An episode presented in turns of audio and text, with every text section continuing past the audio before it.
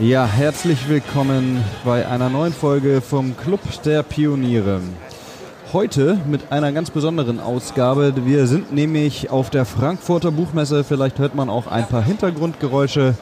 Mein Name ist Bruno Fritsche. Ich bin Geschäftsführer der Filmproduktionsfirma Hawkins Cross. Bei mir ist Manuel Herder, Geschäftsführer vom Herder Verlag. Und als Co-Gast darf man sagen Mira Kleine von der Medien- und Filmgesellschaft Baden-Württemberg. Und wir reden heute ein bisschen über das Thema Digitalisierung. Manuel, ich würde dich bitten, ähm, einmal vielleicht kurz erklären, wer ist Manuel Herder, was ist der Herder Verlag, gibt es das seit gestern oder auch schon ein bisschen länger und was wird da gemacht? Ja, äh, sehr gerne. Äh, den Verlag Herder gibt es, äh, seit es Herder-Bücher gibt. Und äh, das erste Herder-Buch war 1798.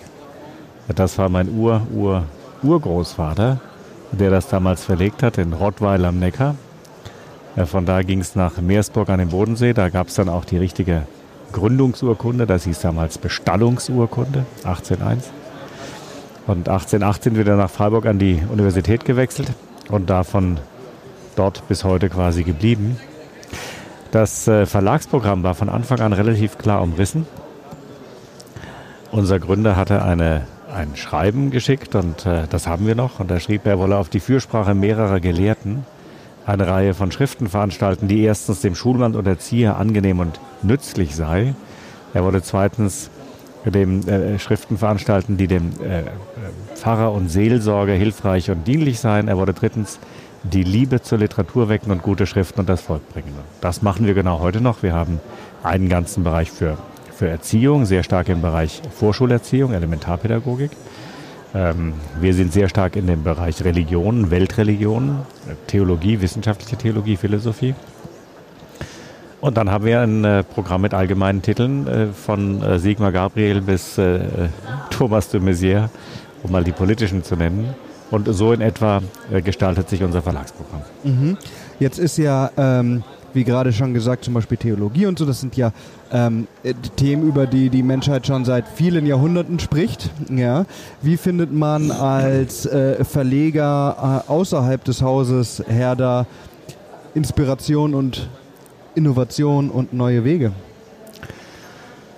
Die, die Kernfrage für mich, ich bin Jahrgang 1966, also gerade irgendwie so 15 Jahre zu alt, um das digitale äh, selber verstanden zu haben im Sinne meines eigenen Werdeganges, ähm, war ja zunächst, wie digitalisiere ich ein altes Haus? Und da macht man dann einfach klassisch alle Managementfehler, die eigentlich in jedem Lehrbuch stehen, aber man macht sie halt dann trotzdem. Man stellt sich vorne hin und sagt, ihr werdet jetzt ab jetzt digital.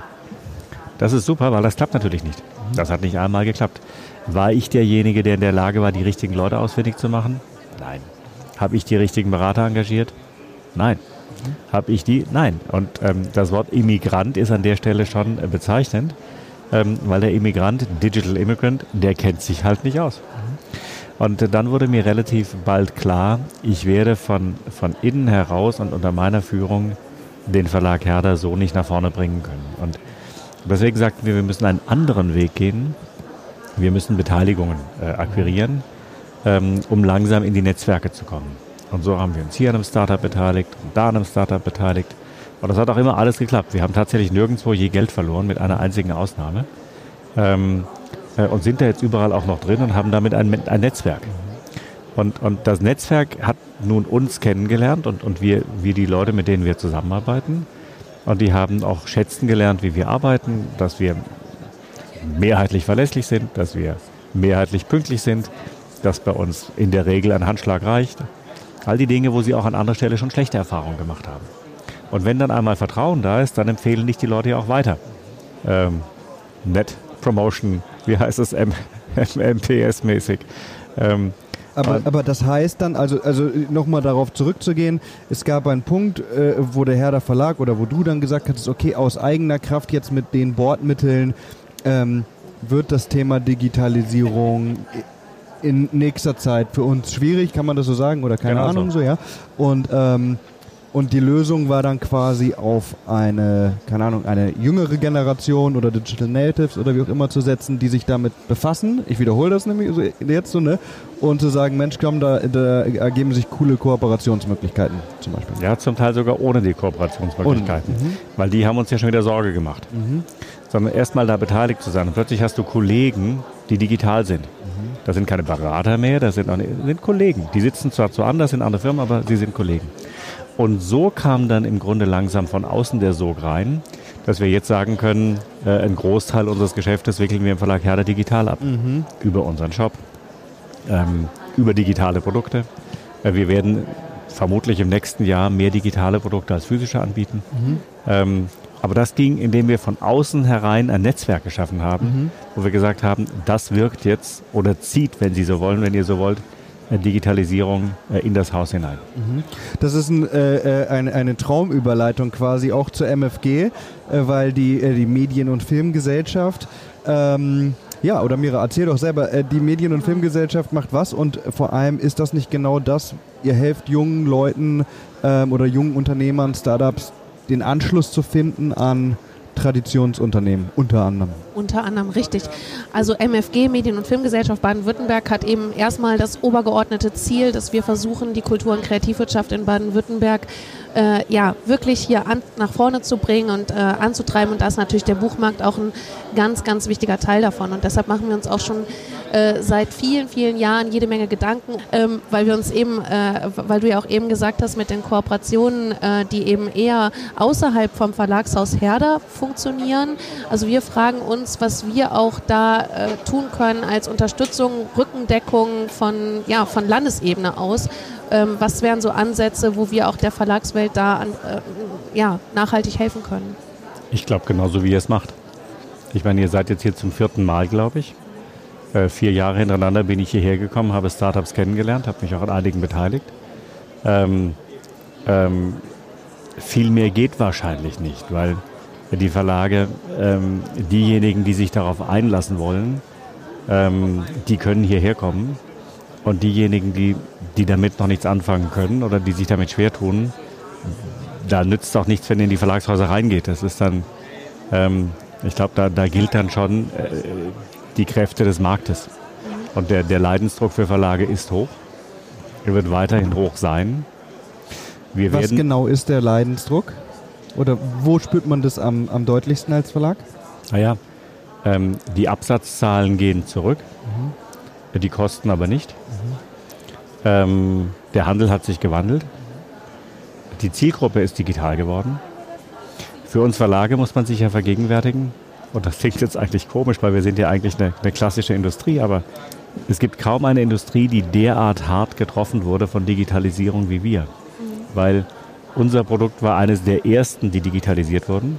Mhm. Also die, die Emanzipation des gedruckten Wortes vom Papier, wenn man so will, die hatten wir. Mhm. Ähm, das heißt, als allererstes war das Buch ersetzt. Dann, dann wurden die Vertriebswege ersetzt und unsere Zielgruppe äh, ist diejenige, die, die das Smartphone in der Hosentasche und in der Jackentasche hat.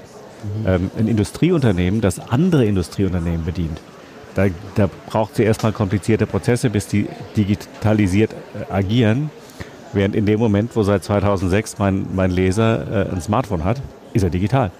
Der eine mehr, der andere absolut, weniger. Absolut. Und das heißt, bei uns war Vertriebsweg und Produkt der Digitalisierung ausgesetzt. Und im, im Gegenzug haben wir jetzt natürlich, nicht in allen Bereichen unserer Branche, aber in vielen Bereichen doch immerhin, ähm, auch viele Vorreiter schon. So, das ist der positive Teil. Ja. Kann man das auf einen Knackpunkt zusammenfassen? Was ist der große Knackpunkt beim Thema Digitalisierung?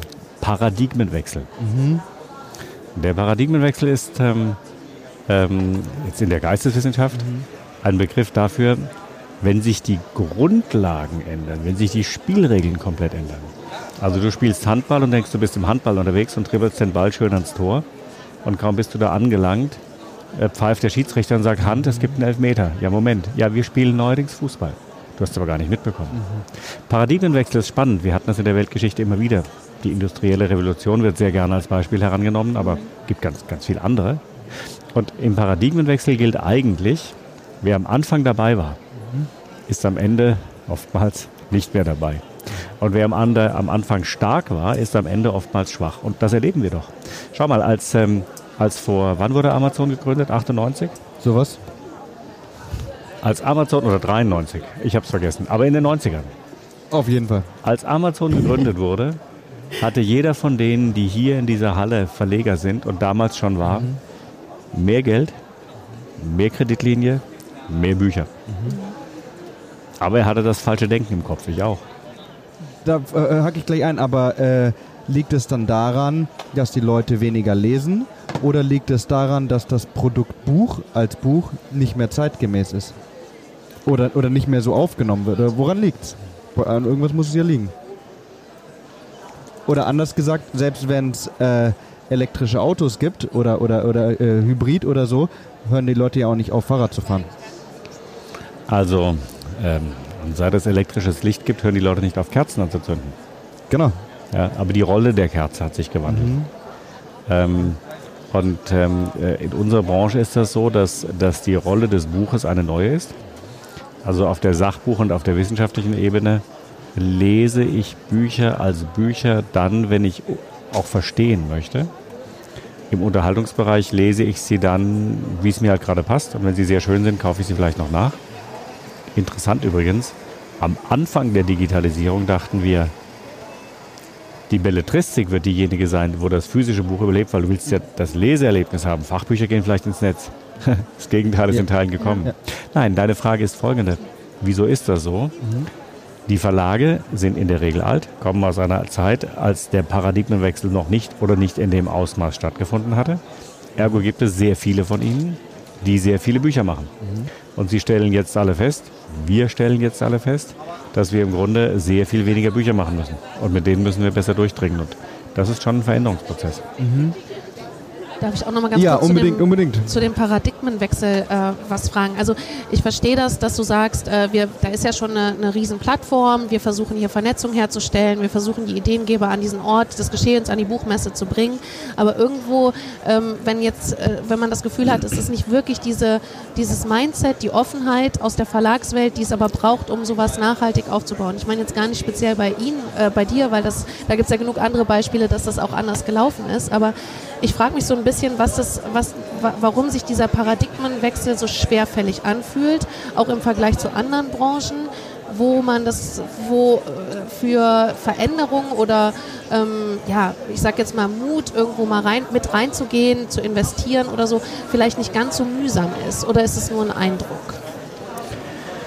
Ich glaube, bei uns ist das äh, so schön offensichtlich. In anderen Branchen sieht man vielleicht nicht so viel.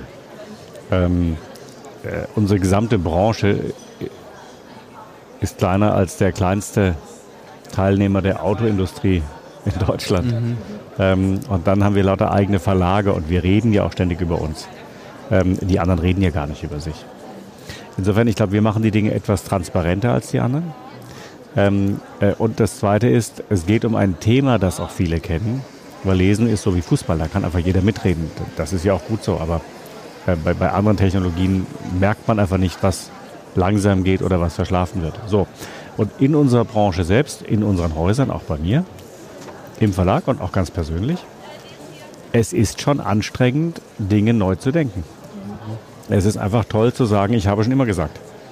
Das, das macht es einem leichter. Mhm, mhm, äh, und jetzt muss ich hingehen und sagen, ich werde jetzt mal was sagen, wahrscheinlich ist es falsch. Tut weh. Jetzt ist das für mich ein bisschen leichter, weil mich kann bei uns keiner entlassen. Mhm. Aber versetz dich mal in die Lage einer Führungskraft. Ja. Die will einen guten Eindruck machen, die will führen, die muss für ihren Leuten bestehen, die muss für ihren Vorgesetzten bestehen. Und der soll jetzt hingehen und sagen, Leute, ich habe keine Ahnung mehr, wovon ich rede, ich probiere jetzt mal was. Mhm. Kommt nicht gut. Nee, das so. Und das muss man akzeptieren, muss, dass jeder Mensch in seiner Rolle ist. Ja. Ähm, und in der Rolle muss er auch reüssieren. Und zu der Rolle gehört im klassischen Verständnis nicht, dass jemand hingeht und sagt, hey, ich mache jetzt mal alles falsch. Ich habe mich damals vorne hingestellt in unseren äh, internen Gesprächen, Familie, dann Banken und habe gesagt, das war so in den ersten, das war so wahrscheinlich 2005 oder so, 2006, ja, mit Vorlage Smartphone, da war ja für uns klar, wow, da, da ändert sich richtig was. Also bis Smartphone konnte man Digitalisierung noch ein bisschen ignorieren und sagen, das verwächst sich. Ab Smartphone ging es nicht mehr, ne? Wow. Ja. Und ich habe gesagt, Leute, ich werde jetzt mehrere, ich habe eine ziemlich hohe Summe genannt, dieses Geld werde ich verplempern. Es wird einfach verloren sein, wenn ich damit fertig bin. Mhm. Großes Entsetzen. Und ich habe gesagt, wenn ich es nicht mache, geht viel mehr am Ende verloren. So, aber aber wenn du Angestellter bist und du gehst zu deinem Chef und sagst, ich habe vor, dein Geld zu verplempern, mach das, das mal. Geht nicht. Aber, aber das, dann ist ja der Umkehrschluss genau von, von dieser Geschichte, äh, oder die Frage ist ja, wie kann eine erfolgreiche Digitalisierung funktionieren oder was braucht es dazu? Und ist es Mut? Oder ist es Kapital oder ist es äh, Weitblick oder, oder was ist es? Glück. Oder Glück. Viel, viel nur Glück. Glück? Nicht nur, aber viel. Viel Glück. Mhm. Also, ähm, ich hatte einfach viel Glück weil ich ähm, ein paar Mal die richtigen Leute kennengelernt habe. Ähm, unseren Beiratsvorsitzenden, jetzt mein Geschäftspartner Live Göritz zum Beispiel, der aus dieser Welt stammt, äh, der ein Startup aufgezogen hat und verkauft Vielleicht hat. für die, die zuhören, die ihn nicht kennen, einen Satz zu Ihrem Geschäftspartner oder ja, gerne. Live Göritz ist seit vielen Jahren mein Beiratsvorsitzender, mhm. über zehn Jahre jünger als ich. Ähm, war davor bei Boston Consult, hat mhm. Digitalisierungsstrategien gemacht, er war davor in Peking, dort habe ich ihn kennengelernt, hat das mhm. German Center geleitet, ähm, promoviert, MBA, BWL, vieles mehr. So, und das ist so jemand, ähm, äh, äh, wo ich gesagt habe, bleib, du, du, du kennst dich aus in der Welt, hilf mir mal. So, und dann muss man natürlich auch den Mut haben, insofern, ja, das stimmt. Wenn der sagt, jetzt mach das mal, dann machst du es halt. Also es gibt ja verschiedene Arten, wie ich zu einer Entscheidung kommen kann. Ähm, wir kennen aus der Literatur den klassischen sogenannten meisterlichen Führungsstil. Ähm, das kennt man aus der Medizin. Nicht? Da sitzt der Chirurg, schneidet auf und sagt, Schwester, Skalpell. Mhm. Das heißt, gib mir Skalpell, behalt die Klappe. Ich weiß, wie es geht. Schluss. So, dann haben wir den präsidialen Führungsstil. Mhm. Da muss einer hingehen und sagen, ich habe dieses Gremium, ich habe jenes Gremium, ich hole die besten Leute aus meiner Organisation zusammen mhm. und sage, bitte trefft eine Entscheidung, die ich dann verantworten werde. Aber ihr habt sie als Organisation entwickelt. So, der Führungsstil hinzugehen und sagen, ich kenne einen, ich glaube, der kennt sich aus, wir machen das jetzt mal. Ähm, der ist nicht so ganz üblich. Und auch hier wieder, ähm, das ist für jemanden, der regulär Karriere macht, schwierig, äh, in einem Board-Meeting zu sagen, ja, ich kannte einen, ich dachte, der kennt sich aus. Mhm. So. Deswegen, ich glaube, man braucht auch ein bisschen Glück, Absolut. dass man von den Strukturen her Dinge ausprobieren kann, dass man auch die richtigen Leute kennenlernt. Ähm, ja, ich glaube, es ist so eine Mischung. Ja. Ich würde mal einen ein Tick weiter springen und zwar vielleicht mal ähm, eine kleine Anekdote. Ich habe heute mit jemandem auch hier auf der Buchmesse gesprochen und mir wurde gesagt, ähm, das Buch wird für uns immer an erster Stelle stehen. Mm, Apps und was auch immer alles es gibt, ist nice to have. Aber wir wollen auf lange Sicht immer das Buch auf Platz 1 haben bei uns, also hat der Verlag gesagt.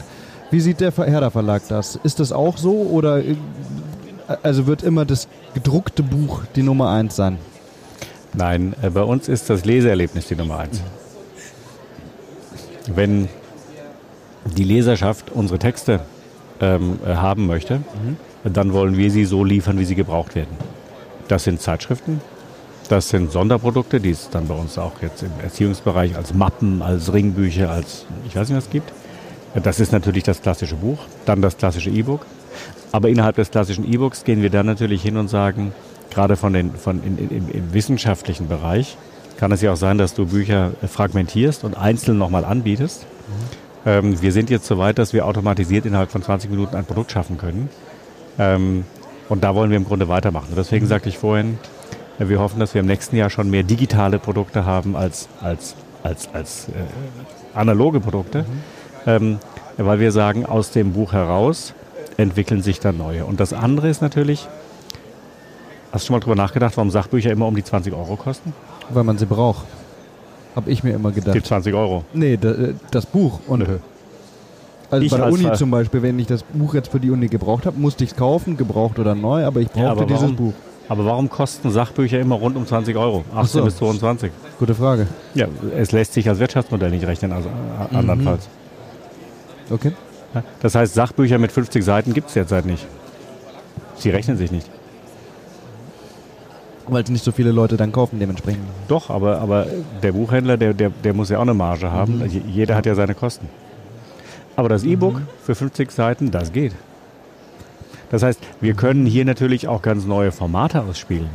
Mhm. Und äh, da sind dann wiederum so Kooperationen wie mit Tolino zum Beispiel mhm. super spannend, wo du einfach mal was ausprobieren kannst. Also ich glaube, die Chancen, die wir haben, sind enorm und die Fokussierung auf eine Ausgabeform ist aus meiner Sicht möglich. Mhm. Ähm, wenn ich jetzt zum Beispiel äh, ein, ein Verlagsprogramm hätte, das auf eine bestimmte Form der, der bibliophilen Haptik setzt. Mhm. Also ich erfinde jetzt mal und stelle mir vor, dein Gesprächspartner hat Leinen eingebundene Bücher mit einem wunderschönen Papier, äh, fühlt sich super an und hat noch drei Lesebände dazu. Ja klar kann deine App nicht mithalten, aber mhm. die ist ja nicht der Konkurrent dafür. Nee, das stimmt. Das stimmt. Ähm, wir haben vorhin schon ganz kurz über Startup und Verlagshaus gesprochen. Ähm, und die Frage ist äh, so ein bisschen, äh, auch jetzt vielleicht, wenn wir jetzt am, am Stand der MFG sitzen und so, ähm, wir, wir wissen jetzt, auf was der Verlag guckt, so, aber ein Tipp vielleicht nach draußen in die Welt, ähm, was müssten denn Startups mitbringen, um zu, für Verlagshäuser interessant zu werden? ähm, Außer einer guten Idee vielleicht. Außer einer guten Idee. Also ich erlebe, ich erlebe, ähm, ich erlebe Folgendes bei den Gesprächen, die wir geführt haben. Äh, so wie meine Lektoren gelegentlich von der Buchidee begeistert mhm. sind, aber das Buch läuft nachher nicht. Mhm. Intellectual Property. Kommen Startup-Gründer und haben auch eine Idee und sind auch total begeistert. Äh, die wird nachher auch nicht laufen. Mhm. Du erkennst das. Ähm, und jetzt stellst du fest, dass die Gespräche auf nicht der, der logischen, sondern der psychologischen Ebene folgendermaßen stattfinden. Du alter Sack, du verstehst meine gute Idee nicht. Und ich sage, hey, ich mag zwar ein alter Sack sein, aber glaub mir doch einfach, so klappt's nicht. Mhm. Und dann, dann setzt bei manchen so eine gewisse, ähm, ich weiß aber doch besser. Mhm. So, insofern würde ich sagen, ähm, äh, äh, Startups, die zuhören, tun sich möglicherweise leichter. Das wäre mal, das wäre mal das Erste. Das Zweite, ähm, äh, bringst du einem Taucher besser Fotografieren bei oder einem Fotograf besser Tauchen bei, wenn du Unterwasserbilder haben willst. Mhm. Ähm, also unternehmerisches Handeln unterliegt natürlich bestimmten Spielregeln, egal ob ich jetzt Startup oder Schwerindustrie betreibe. Äh, viele, viele Startup-Unternehmer ähm, wollen das, glaube ich, nicht wahrhaben ähm, und tun sich dann an der Stelle schwer, weil Geld ist nun mal Geld und Bank ist nun mal Bank und Eigenkapital ist nun mal Eigenkapital, Bilanz ist Bilanz. Ähm, super spannend fand ich eigentlich jetzt so vor zehn Jahren, wenn wir da durch Berlin gezogen sind äh, und Startups kennengelernt haben, zum Teil in der A-Runde, zum Teil noch in der Seed-Round oder wie auch immer. Ähm, jetzt ohne Witz, immer wenn die noch keinen Umsatz gemacht haben, dann waren die eine Million Euro wert. Mhm. Ich wusste es am Ende schon, bevor ich reinging. Mhm. Also da merktest du dann, äh, das ganze Innovative war nach dem siebten Gespräch weg, mhm. weil du merkst, sie ticken alle gleich, sie haben sich alle im Kaffee irgendwas ausgetauscht und sagen, ich bin halt eine Million wert. Und du guckst dir das dann an und sagst, das ist aber nicht der Fall. Mhm. Ja, aber das geht dann so weit drauf. Ich sage, mhm. ja, dann mach erst mal einen Umsatz. Ja. So, und dann machten die ein paar Euro Umsatz, plötzlich waren die Statistiken ganz andere und der Werk brach zusammen. Mhm. Und ich glaube, das war so eine Phase, wo, wo, wo, wo man sich auch zu leicht gemacht hat. Mhm. Und die Vorstellung, die Investoren sind bereit, ein Spiel mitzuspielen, wo du einmal investierst, also zehnmal investierst, neunmal verlierst und einmal gewinnst, das, mhm. das macht halt auch keiner mehr mit. Nee, ne? Und also wenn ich jetzt sagen, was können Startups lernen? unternehmerisches Handwerkszeug. Mhm, mh.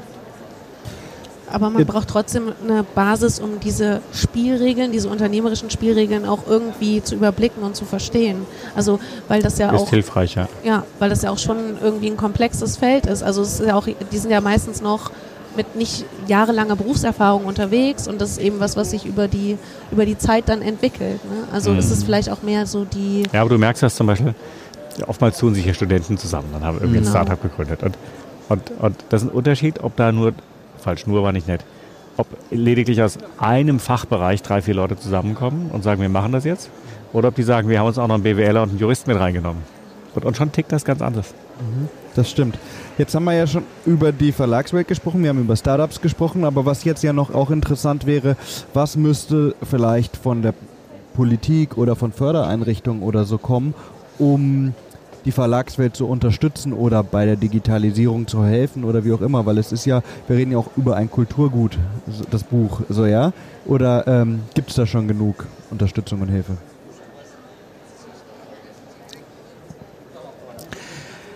die ähm, all diejenigen Unternehmen, die älter sind, haben ein Riesenproblem, weil wir in Deutschland eine Arbeitsgesetzgebung haben, die ja fast schon diskriminierenden Charakter angeht, was, was junge Leute angeht. Also man erwirbt sich Rechte, indem man einfach lange da war. So, das ist derzeit in unserer Gesellschaft akzeptiert, aber de facto ist es knallungerecht. Weil was heißt denn, wenn ein Unternehmen sparen muss? An wem spart es dann? Ähm, und deswegen werden wir allein deswegen erleben, dass Verlage eingehen, weil sie nicht in der Lage sind, ähm, arbeitsrechtlich bedingt eine Personalpolitik zu machen, die sie dringend bräuchten. Ähm, da hilft die beste Förderung nicht. So, und da, da muss man sich darauf eingestehen, da, da, da, da lässt der Gesetzgeber Dinge zu, die er wahrscheinlich nie machen würde, wenn man sich heute überlegt hat. Also de facto, du gehst in irgendeines dieser Häuser hier und du schaust dir im Detail an, wer hat da welche Rechte als Arbeitnehmer, das siehst du, lange da geblieben, aber mehr Rechte. Ist das fair? Äh, ist es natürlich nicht. Ähm, Schweiz, Österreich sind da deutlich weiter, weil sie einfach gesagt haben, so, so, so kann man Unternehmen nicht führen.